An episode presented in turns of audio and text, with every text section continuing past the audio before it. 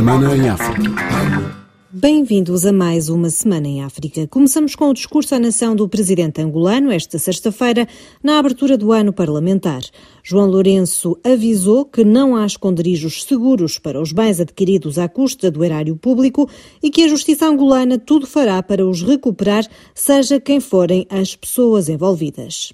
Reafirmamos assim que não há esconderijo seguro para os bens de pessoas que os adquiriram lesando profundamente o erário público. A justiça angolana tudo fará para recuperar os recursos do Estado que tenham sido desviados, sejam quais forem as figuras singulares ou coletivas envolvidas. Na segunda-feira, em Luanda, a CEAST, Conferência Episcopal Angola-São Tomé e Príncipe, denunciou a perda de confiança nas instituições judiciais do país depois da anulação do Congresso da UNITA e do consequente afastamento do líder Adalberto da Costa Júnior. Belmiro Chisenguetti, bispo de Cabinda e porta-voz da CEAST, falou em interferência política. Na análise da situação do país, os bispos constataram o crescimento da tensão pré-eleitoral sobretudo entre os dois grandes partidos do país, a perda de confiança nas instituições judiciais, derivada da evidente interferência política em determinadas decisões, o que não abona para o estabelecimento de um Estado democrático de direito. Recomendam que se melhore o discurso político para garantir a paz, segurança e harmonia entre os cidadãos que haja um esforço de salvaguardar o Estado Democrático de Direito, mantendo a independência dos poderes executivo, legislativo e judicial. Bissau 94 FM o presidente da Guiné-Bissau chegou esta sexta-feira a Paris para uma visita oficial de dois dias a convite do chefe de Estado francês. No Palácio do Eliseu, Emmanuel Macron disse apoiar os esforços de Bissau no combate à corrupção e ao tráfico de droga e agradeceu o apoio a Umaru Sissoko Embaló na estabilização da região. Entretanto, o Movimento Nacional da Sociedade Civil para a Paz, Democracia e Desenvolvimento da Guiné-Bissau pediu ao Ministro do Estado e do Interior, Botche Kandé, para apresentar a demissão. A ONG justifica com atropelos registados às liberdades fundamentais dos cidadãos. Reportagem de Aliu Kandé. Numa carta aberta, a direção do Movimento Nacional da Sociedade Civil para a Paz, Democracia e Desenvolvimento convida o Ministro do Estado do Interior e da Ordem Pública, Botche Kandé, para colocar o seu cargo à disposição. Na carta dirigida ao próprio ministro, a sociedade civil manifesta-se preocupada com os atropelos às liberdades de expressão nos últimos dois anos, comprovados com raptos e espancamentos de cidadãos, quer ativistas cívicos, quer militantes do quadro político partidário. Esta prática, segundo o movimento da sociedade civil, indica um sinal marcante de retrocesso das conquistas democráticas do Estado de Direito.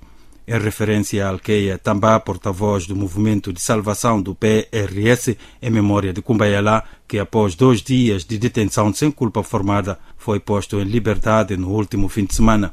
A organização reconhece os esforços do Presidente da República, do Governo e da sociedade civil para a capacitação dos agentes policiais, mas a atuação do Ministério do Interior continua aquém das expectativas. Perante a situação que considera deliberada ou perda de controle no comando operativo do Ministério do Interior, o Movimento Nacional da Sociedade Civil convida assim o Ministro de Estado do Interior a pôr o seu cargo à disposição do Primeiro-Ministro Nuno Gomes Nabian de Bissau para RFI, Aliu. Ainda na Guiné-Bissau, a polémica em torno da eleição em novembro do novo presidente do Supremo Tribunal de Justiça está longe de ser superada. O presidente interino do Supremo Tribunal ordenou que os dois vogais do Conselho Superior da Magistratura Judicial e membros da Comissão Eleitoral desocupem os seus gabinetes. Os detalhes com o nosso correspondente Aliu Kandé. O despacho do presidente interino do Tribunal Supremo de Justiça, Lima André, veio em resposta à carta dos magistrados Kátia Lopes e Amadou Diallo, que solicitaram a convocação imediata de uma sessão extraordinária da plenária do Conselho Superior da Magistratura Judicial até ao próximo dia 19 para avaliar a situação das eleições no Supremo Tribunal da Justiça.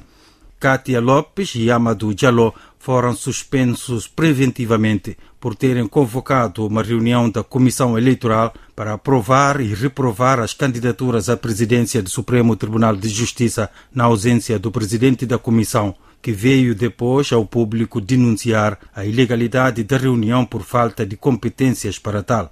Tudo isso, segundo o docente do Direito Constitucional na Universidade Lusófona da Guiné, Panor da Fonseca, é um autêntico carnaval, pondo em causa a data da realização do pleito a 4 de novembro. Conflito de interesses, conflitos de competência, quer dizer, conflitos em todos os quadrantes. É um carnaval autêntico. Este despacho é uma medida provisória, preventiva, está tudo em aberto. Portanto, esse tempo não vai permitir que o processo corra as suas tramitações normais. A escolha do novo presidente do Supremo Tribunal de Justiça foi marcada para o próximo dia 4 de novembro, na sequência da morte do presidente juiz conselheiro Mamadou Saído Baldé.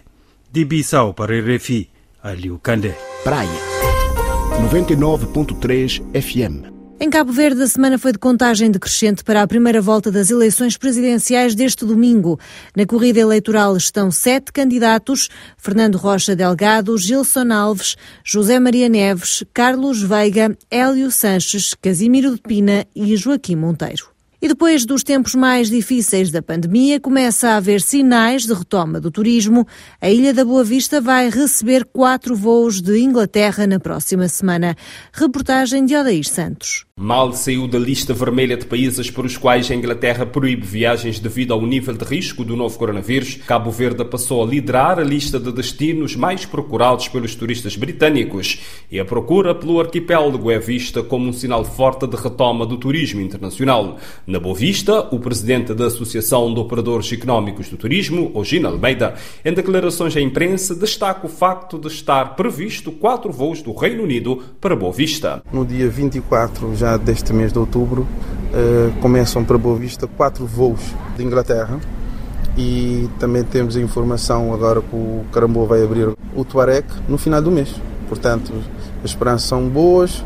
Uh, vamos ter uh, ainda esta semana voos a chegar de, de Holanda e da Bélgica e vamos ter lá para o final do mês também voos da Polónia.